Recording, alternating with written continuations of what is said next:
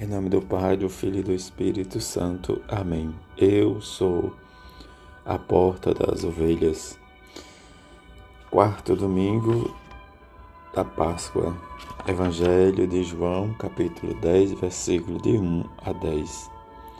Naquele tempo, Jesus disse: Em verdade, em verdade vos digo, quem não entrar no redil das ovelhas pela porta, mas sobe por outro lugar, é ladrão e assaltante.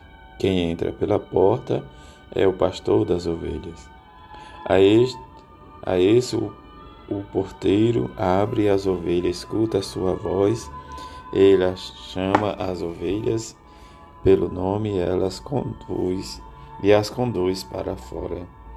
E depois de fazer sair todas as que são suas, caminha à sua frente, e as ovelhas o seguem, porque conhece a sua voz. Mas não segue um estranho, antes foge dele, porque não conhece a voz dos estranhos. Jesus contou-lhes esta parábola, mas eles não entenderam o que ele queria dizer. Então Jesus continuou: Em verdade, em verdade vos digo, eu sou a porta das ovelhas.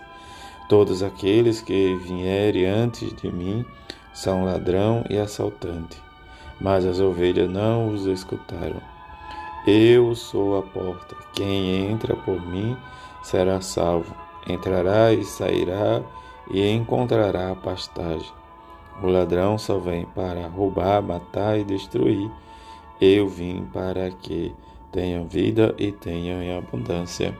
Palavra da salvação, glória a vós, Senhor. Neste quarto domingo em que escutamos a parábola do bom pastor. O bom pastor reúne as suas ovelhas diante do Cristo ressuscitado que deu a vida por suas ovelhas, em que morrer dá sentido para reconduzir o seu rebanho. Esse quarto domingo nos leva a refletir, contemplar o Cristo bom pastor, em que devemos sempre intensificar as nossas orações para que os nossos pastores nos conduzam. Diante de nos conduzir, tem a grande missão de trazer o Cristo para nós. E diante da comunhão que vivemos e celebramos cada Eucaristia, devemos sempre olhar para os nossos pastores, nosso Santo Padre, o Papa Francisco, pelos nossos bispos, pelos nossos padres, diáconos, por cada uma das vocações em que somos chamados a rezar e intensificar a nosso serviço para com a Igreja Nosso Senhor Jesus Cristo. A primeira leitura nos fala: Deus constituiu o Senhor e Cristo a este Jesus diante do testemunho que a igreja primitiva dá, Pedro vai nos lembrar tudo isto, em que a constituição de Cristo como Senhor, em que a sua crucificação e morte nos leva a refletir o seu senhorio. Pedro nos chama à nossa conversão para que possamos viver o nosso batismo, anunciando e testemunhando o perdão e a conversão dos nossos pecados sentir em que a promessa de Cristo nos leva sempre a viver e nos comprometer cada vez mais com o Evangelho. O, a segunda leitura de Pedro, em que ele nos convida a suportar com paciência aquilo que sofreis por ter feito o bem, isso nos torna agradável diante de Deus. Cristo também sofreu, nos deixando um exemplo para que possamos também seguir seus passos. Diante disso, ele diz que ele não cometeu pecado, mas nós, diante da nossa fragilidade humana, cometemos. Por isso que ele carregou os nossos pecados sobre o seu próprio corpo, a fim de nos, nos dar a vida. Diante da vida, vivemos para a justiça. O Evangelho nos fala do bom pastor Daquele que as ovelhas escuta sua voz, ele chama pelos nomes e ela o segue. Como ele vai nos dizer, tem o, o mau pastor, aquele que é assaltante e que é ladrão, em que realmente as ovelhas não escutam a sua voz.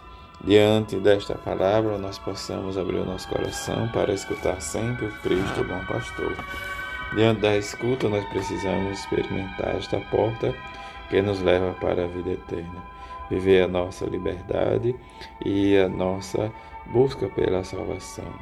Diante desta condição, deste alimento, dessa pastagem, desse pastoreio, nós possamos sempre descobrir e viver a nossa liberdade de filhos de Deus diante de situações da opressão em que o mundo nos leva cada vez mais, mas que nós possamos sempre rezar cada Eucaristia, cada escuta da palavra pela salvação, pela conversão dos nossos. Viver este passagem do bom pastor é sentir, como o próprio Jesus diz: Eu sou o bom pastor, eu sou a porta. Aqueles que escutam a minha voz e que entram por esta porta têm a vida eterna. E diante da vida, nós possamos ter em abundância tudo isto e viver, e rezar e contemplar este mistério de salvação. Que rezamos e peçamos a bem-aventurada Virgem Maria e São José para que tenhamos sempre em nosso coração a figura do bom pastor que nos leva e nos conduz às belas pastagens. Que rezemos e peçamos a ela para que possamos, junto a ela e a São José, seu esposo, experimentar o reino dos céus e viver e testemunhar esse reino de amor. Assim seja. Amém.